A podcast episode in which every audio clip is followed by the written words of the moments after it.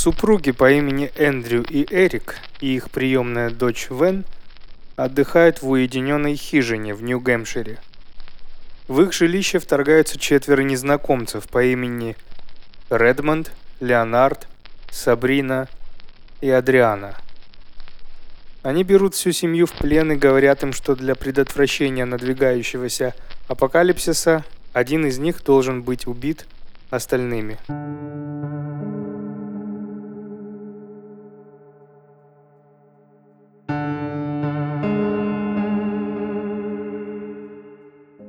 Всем привет, это подкаст «Не один дома» и один из его ведущих Атар, и это третий сезон нашего подкаста, вторая серия. В общем, можно говорить серия? Или лучше все-таки говорить второй эпизод? Ну ладно, второй эпизод. Сегодня мы обсуждаем... Мы. Я обсуждаю фильм «Стук в хижину», «Стук в дом», «Стук...» Где еще там было? Как только его не переводили. «Стук в хижину», давайте на этом остановимся. «Стук в хижину» Э, режиссера М. Найт Шималана, новый его фильм. Вот я его посмотрел, и, честно скажу, это супер круто, это отличный фильмец. Прежде чем мы приступим, я бы хотел э, напомнить вам подписаться на, в первую очередь, телеграм-канал, в котором все актуальные новости, все новости по подкасту, посты про разные фильмы ужасов, а, аннотации к фильмам будущим, все такое – все будет в телеграм-канале. Обязательно подписывайтесь, ссылка будет в описании. Также подписывайтесь на Boosty, в котором вы получите три разных контента. Иногда аудиорассказы, иногда э, безмонтажные подкасты про фильмы ужасов 90-х, 80-х, 70-х, ну, про вот все это старинное. И иногда получите фи- подкасты тоже безмонтажные про какие-то дичевые, тупые фильмы ужасов с рейтингом 2-3. Это все вы получите на Boosty. Не забывайте заходить на Hyperbeam по четвергам в 8 часов вечера, где мы будем смотреть фильмы ужасов совместно с вами. А, ссылку вы также получите в нашем телеграме. Ну и ставьте сердечки, ставьте лайки везде, где вы слушаете. Ну а мы переходим к выпуску. Прежде чем мы начнем, я думаю, можно поговорить о создателях. В данном случае, наверное, об одном единственном главном создателе э, этого фильма М. Найт Шьямалана. Ну и не стоит забывать, это один из первых его фильмов, если не ошибаюсь. Нет, не, не один из первых. Ну, в общем, этот фильм, э, он редко использует адаптации, но этот фильм адаптирован по книге Треблея э, «Стук, на хи... «Стук в хижине на краю света», как-то так. Тоже такой хоррор, э, постапока... хоррор-апокалипсис. И, э, но я не читал, к сожалению, и, э, может быть, когда-нибудь в будущем прочитаю, посмотрю, насколько сильно отличается. Но пока как-то я даже не видел, чтобы там были сильные изменения. Ну и давайте начнем с того, мы, как любители э, хоррора, мы любители ужастиков, и этой всей индустрии мы знаем, кто такой М. Найт Шималан, да, великий. А, ну да, все-таки давайте великим его назовем, крутой, относительно такой хороший режиссер фильмов ужасов, э, научно-фантастических фильмов и триллеров, которые очень сильно напрягают, саспенсов. Что мы о нем знаем? Значит, М. Найт Шималан, американский режиссер индийского происхождения. Его фильмы характеризуются медленными планами и тщательным фокусом на деталях которые играют важную роль в развитии исходной истории. Так было и в фильмах, э, и в фильме как у знаки, так был и в фильме «Шестое чувство». Там везде есть очень тонкие такие детали, которые можно пропустить при первом первоначальном просмотре. Шьямалан предпочитает создавать напряженную атмосферу искусственным освещением и тщательно продуманным звуковым дизайном, который именно в этом фильме просто на высоте. Его кадры часто замедляются или ускоряются, чтобы подчеркнуть важность вот определенного момента. Или, допустим, какая-то, какую-то выразить эмоциональную напряженность. Там вот эти статичные перевороты, то есть повороты камеры из одной комнаты в другую, это вообще кайф. Из одной локации в другую. Там так красиво, так это напрягает. Еще, знаете, удивительно, что в некоторых фильмах в этом тоже когда происходит какое-то убийство, камера отходит, чтобы прямое убийство не показать. Один из его таких любимых трюков, которые он часто использует, это, конечно же, последняя сцена, где вот все переворачивается вверх дном, и ты узнаешь какой-то там, ну, твист такой крутой. Он любит это делать, он мастер этих это, но не стоит забывать, что он еще и мастер, ну как сказать, нехороших, мастер отвратительных фильмов. У него есть много номинаций на «Золотую малину» за фильмы «Девушка из воды», «Явление» с Марком Уолбергом, если вы смотрели, там это просто дичь. Особенная дичь — это актерская игра Марка Уолберга именно в этом фильме. Потом «Повелитель стихии», который по аниме «Аватар». После нашей эры, где Уилл Смит со своим сыном играл. Ну и вроде такие все. И эти фильмы почти идут друг за другом. Вот, то есть он долго выпускал какое-то говнище, а потом он выпустил «Сокровище». Очень крутой и классный и невероятно твистовый фильм «Визит», который меня просто взбудоражил до нельзя. Советую всем любителям хорроров, любителям психологического, особенно хоррора, посмотреть фильм «Визит». Вы будете в восторге. И вот за этот фильм «Визит» он получил на этой же «Золотой малине» приз за восстановление... Не, не получил, а номинирован был на приз за восстановление репутации. вот это очень круто. То есть четыре... Четырехкратный, э, четырехкратный номинант «Золотой малину» получил номинацию за приз Э, на приз за восстановление репутации. Очень круто, мне кажется, интересно. Ну и стоит э, упомянуть хорошие его фильмы. Мы вот сказали про плохие фильмы, теперь нужно сказать про хорошие фильмы. Из хороших, отличных фильмов, значит, как я уже сказал, «Шестое чувство», «Знаки», «Таинственный лес», очень напряженный фильм, «Сплит», конечно же, «Стекло», «Неуязвимый», вот это все. Отличный сериал «Дом с прислугой», где играет Руперт Грин, и он играет и в этом фильме. А, кстати, «Дом с прислугой», если не ошибаюсь, уже на третий сезон вышел, или он уже вышел. Я, короче, смотрел только первый, это, это такая напряженная дичь, которую интересно смотреть, и я советую тоже обязательно глянуть. Вот. Ну и предпоследний его фильм «Время», которым, где люди резко стареют, вот это все. Честно, я еще не посмотрел, потому что мне не сильно тема понравилась, но после вот э, «Стука в хижину» мне хочется теперь посмотреть его точно. Потому что я помню, что последние фильмы все Шеймалана были ужасны. Трилогию «Неуязвимый сплит стеклом» я вообще не смотрел, потому что это там что-то не моя тема. Я только думаю, ну все, значит, человек скатился конкретно. А оказывается, вот он что делает, видите? Последний фильм шикарный. Давайте уже перейдем к самому фильму. Вот здесь я хочу вставить дисклеймер. Обсуждая этот фильм, я по-любому буду постоянно делать спойлеры. Поэтому, если вы не смотрели этот фильм, вот сейчас поставьте на паузу, посмотрите фильм, а потом уже включите подкаст и слушайте дальше. Я вас предупреждал. В общем, я удивительно поражен отличным фильмом Шьямалана и его попыткой сыграть на нечто более глубоком, таинственным, неоднозначным, но при этом не выходящий за рамки какого-то там глупости какой-то, которая у него бывает, особенно вот в явлении. Я когда смотрел этот фильм, я вот сначала, знаете, так на фон поставил, думаю, посмотрю, посмотрю, что там будет происходить, потому что описание фильма, которое вы услышали, наверное, в начале подкаста, описание фильма нас сводит в какую-то трешанину небольшую, то есть что-то по типу, знаете, не детских игр, или как там называлось? Не детские игры, да, вот этого Михаила Ханнике. Потом чего-то такого, где людей взяли в плен, их мучают, заставляют, что-то такое. Ну и вот, и, и, кстати, еще и это обложка напоминает на о чем-то таком, типа, о чем-то таком похожем на зомби, на, на каких-то таких, знаете, восставших мертвецов. И я не хотел сильно его смотреть. Но для подкаста, я думаю, надо его глянуть, потому что это новый фильм, это, а, ну, часто вскакивает э, во всех топах, и думаю, надо бы посмотреть, и, ну, чтобы у меня была тема на подкаст. В итоге где-то на 15 минуте, и я такой, нет, слушайте, что-то очень интересно что-то прям вот тебя ну, тянет досматривать. Я уже переключился с телефона на, а, на бук и начал смотреть уже на ноутбуке внимательно. И каждый какой-то акт дальнейший меня заставлял чуть ли не брать листок с бумагой, ой, листок с ручкой и записывать, какие я увидел отсылки или какие я увидел, какие такие, знаете, ну вот намеки на что-то глубокое. То есть в каждой сцене виделся подтекст который читался вне э, вот основного мотива, основного сценария. И я такой, блин, как круто.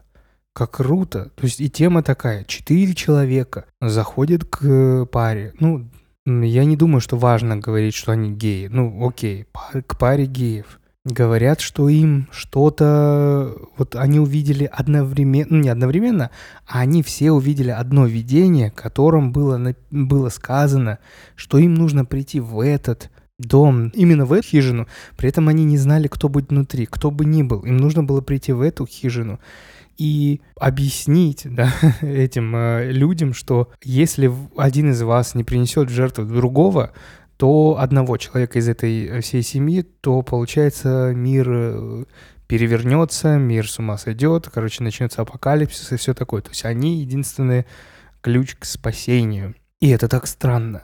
Непонятно, во-первых, почему была выбрана именно эта семья. Даже вот этот главный герой э, из э, четверых, да, вот этих, ну, и давайте я их пр- прям так и скажу, четыре, четверых всадников апокалипсиса, Леонард, которого играет Дэйв Батиста, кстати, кстати, что-то вам не кажется, что он очень часто последние три года снимается в фильмах, очень много фильмов с ним. И даже Леонард и его соратники не знают ответа на этот вопрос. Они просто знают, что этот дом пришел к ним вот видении, и они должны были прийти туда и объяснить это все жителям этого дома. Но, как они предполагают, это потому, что Эндрю и Эрик очень чисто и искренне себя любят и любят свою приемную дочь Вен. То есть это как бы, ну, любовь типа самое главное, поэтому они и так Поэтому, наверное, их и им видение пришел именно этот дом, потому что э, и это видение знало, что здесь живет искренняя чистая любовь. Может быть, может быть. В хижине мог быть кто угодно, но попались почему-то именно Эрик и Эндрю. Потом начали всплывать какие-то такие необычные факты, что Руперт Грин, он же Редмонд, один из этих четверых, изначально показал себя как другого человека, Редмонда, хотя на самом деле его звали Рори О'Беннон. И мы узнаем, что несколько лет назад он напал на Эндрю в баре. Из-за этого Эндрю купил пистолет для защиты и начал, ну, учиться как-то э, самозащите. Э, ну, многие задавались вопросом, почему он солгал. Хотя, мне кажется, тут вполне понятно. Ну, просто он не хотел изначально говорить всю, и всю правду, потому что тогда Эрик и Эндрю точно бы не поверили, потому что они сказали, слушай, ну ты же тот, который меня избил, там тудым-сюдым, ты, ты по-любому врешь, и по-любому это все ради класса в Одноклассниках. Ну, там такое. И, наверное, мне кажется, поэтому он и солгал. То есть тут нет никакого такого прям подтекста. Если бы просто он рассказал правду, то они не хотели бы, ну, они бы почувствовали, что миссию никак нельзя выполнить. Вот. Потом, что мне еще было э, интересно? Во-первых, ну, понятная отсылка, которую прочитана была сразу, что эти четверо — это четыре всадника апокалипсиса. Леонард был завоевателем, Сабрина была раздором, Адриана была голодом, а Редмонд — смертью. И это вроде все понятно, да? И вот к этим всадникам апокалипсиса пришло одно и то же наваждение, да?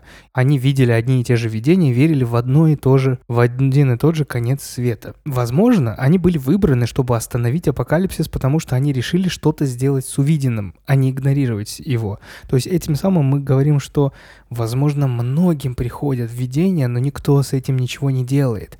Хотя по факту, если взяться сделать, то на самом деле все будет отлично, и апокалипсис будет, эм, апокалипсис будет остановлен.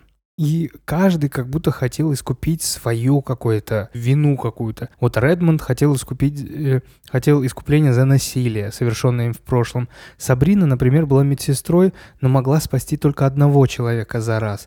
И вот спасение всего мира сразу, несмотря на страх, который у них был, дало им немного покоя. Но стоит заметить, что четыре всадника апокалипсиса в христианских писаниях отличаются от тех, которые представлены были в этом фильме. Давайте э, немножко про них поговорим. Это символические фигуры, которые упоминаются в книге Откровения в Библии. Они представляют различные формы бедствий и страданий, которые будут происходить в конце существования, в конце мира. Первый всадник – это всадник на белом коне, который представляет завоевание и победу. Он держит лук и стреляет стрелами, что символизирует его боевую мощь. Второй всадник – это всадник на красном коне, который представляет войны и кровопролитие. У него в руке острый меч, который указывает на насилие и разрушение. Третий всадник – это всадник на черном коне, который представляет голод и нехватку.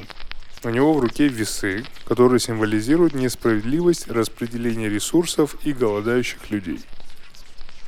Четвертый всадник – это всадник на бледном коне, который представляет смерть. Он держит с собой косу, которая символизирует смерть и уничтожение.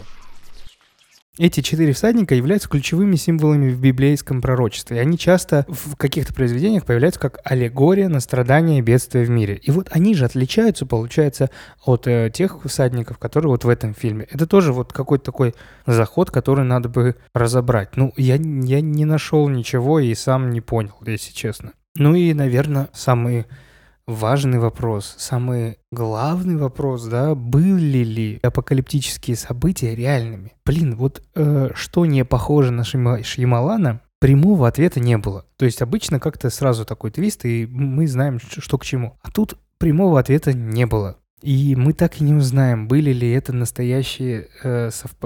Э, события или а, это было просто совпадение. Ну, чтобы вы понимали, там в фильме периодически, когда они еще были в доме, общались, и, э, ну, вот это все началось, э, Леонард всегда говорил, включите телевизор. И в телевизоре говорилось, что там начи- появляется цунами, землетрясения разрушающие. Э, и все вот так по нарастающей. Последнее, что было, это то, что самолеты начали падать все. И небо рушится, как э, стекло, короче, вот такое. И, ну, Эндрю в это не верил. Эндрю не верил, он говорит, это запись, это все совпадение, вы просто пришли, когда узнали, что такое происходит, тудым-сюдым. Но Эрик начинает потихоньку вот в это верить. Ну, то есть, получается как? как каждый раз, когда они говорят, что вы должны это сделать э, а сейчас, принести в жертву кого-то, да, из вас, если они не соглашаются, то один из членов команды умирает. И в итоге так по очереди они все умирают. А в конце умирает самый Леонард. Было видно, что они искренне верят в то, что они говорят, искренне знают, как это, э, что придет апокалипсис. Но единственный, кто не верил в это, в это все, это только Эндрю. Он верил, что все будет хорошо, и даже если будет конец света, зато мы будем семьей вместе втроем.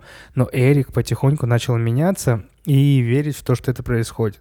Причем Эрик даже сказал, что я видел э, как же он сказал, я видел белого человека за спиной Леонардо, поэтому я начинаю как-то верить, вот это все.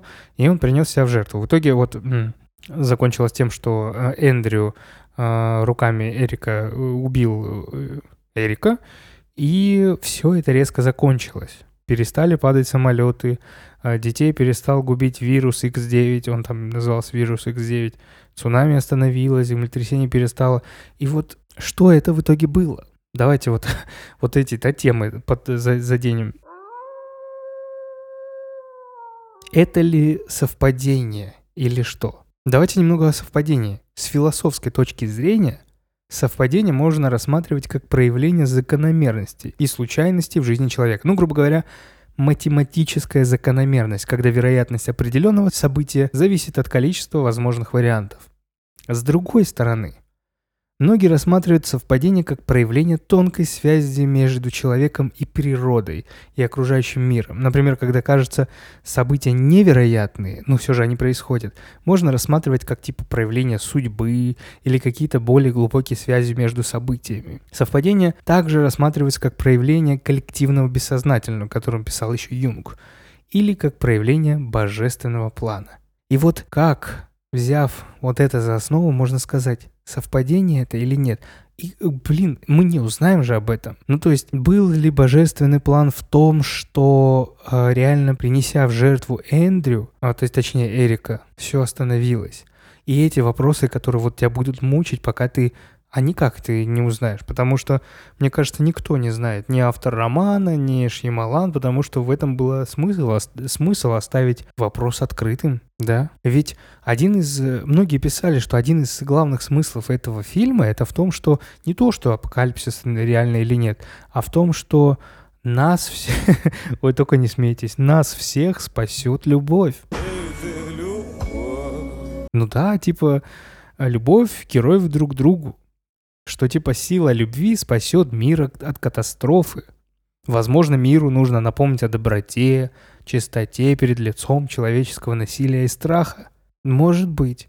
А может быть наоборот. Может быть смысл в манипуляции и принуждении. Ведь весь фильм — это игра с властью. Леонард и его команда вынуждают этих ребят Эрика и Эндрю принять решение под давлением. Они обладают властью и влиянием на протяжении большей части этого фильма. Тут же еще и психологическая манипуляция. Их положение в любом случае ухудшится из-за любого решения, которое они примут. И вот тут легко заметить, как эмоциональные манипуляции и психологические манипуляции могут повлиять на принятие решений. Или давайте другую тему возьмем в этом же фильме. Самопожертвование. Пожалуйста.